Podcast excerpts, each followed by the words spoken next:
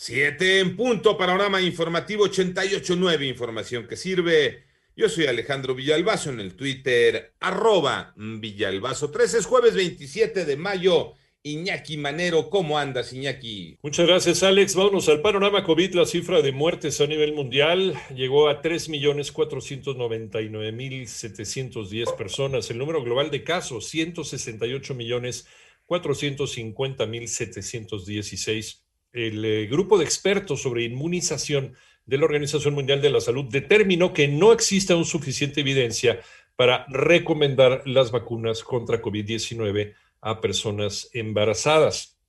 ¿Cómo van las cifras de la pandemia en México? Las tiene Moni Barrera. La Secretaría de Salud informó que ya son 2.402.722 casos de COVID en el país y 222.232 defunciones. Por lo menos 16 entidades en el país presentan bajo riesgo epidémico de contagio por COVID-19, a excepción de Quintana Roo. Por 19 semanas consecutivas, la pandemia de coronavirus sigue presentando una disminución. La situación de Quintana Roo de epidemia sí va a la alza a una velocidad considerable. Seguimos con la inquietud muy importante realizar las medidas de restricción de la movilidad, particularmente en el municipio de Benito Juárez, Cancún, se disminuyan los contagios. Así lo dijo Hugo López Gatel, subsecretario de Prevención y Promoción de la Salud. En 889 Noticias, Mónica Barrera.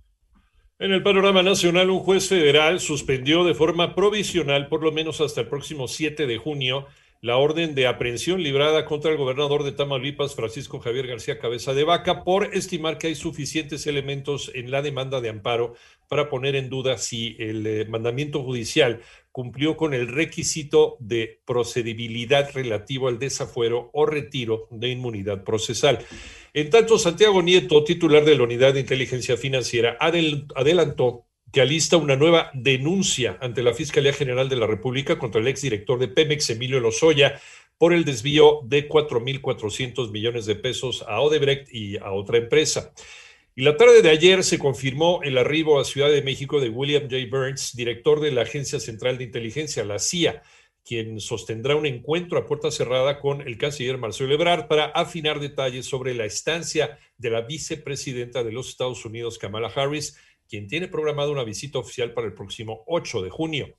Y la jefa de gobierno de Ciudad de México, Claudia Sheinbaum, informó que el INSABI va a equipar el Hospital General de Coajimalpa, cuya construcción presenta un avance del 6% y se espera que comience a dar servicio en mayo del año entrante.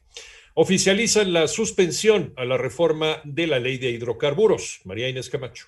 El gobierno mexicano afirmó que la transición energética es importante y todos vamos caminando hacia allá en forma ordenada y con base en nuestras posibilidades. En su cuenta de Twitter, la secretaria de Energía Rocío Nale destacó que Petróleos Mexicanos tiene la misión de abastecer de combustible a nuestro país, lo anterior al informar en su misma cuenta de Twitter que de acuerdo con datos del INEGI, el parque vehicular en México en el 2019 era de 50 millones de vehículos que se abastecen de combustibles fósiles, esto es gasolinas, diésel y gas. Por otro lado, la CENER publicó el aviso por el que se hace del conocimiento de la población que se suspenden todos los efectos derivados de la ley de hidrocarburos, esto como resultado de las demandas de amparo interpuestas contra el decreto por el que se reforman y adicionan diversas disposiciones de dicha ley. Para 88.9 Noticias, María Inés Camacho Romero.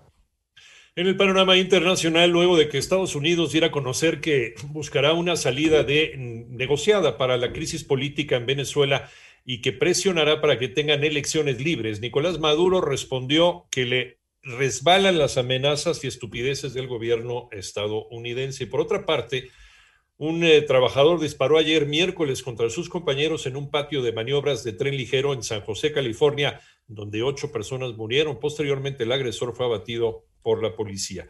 Y las autoridades de Qatar informaron que proporcionarán una ayuda de 500 millones de dólares para la reconstrucción de la franja de Gaza luego de los bombardeos con Israel en la zona de conflicto.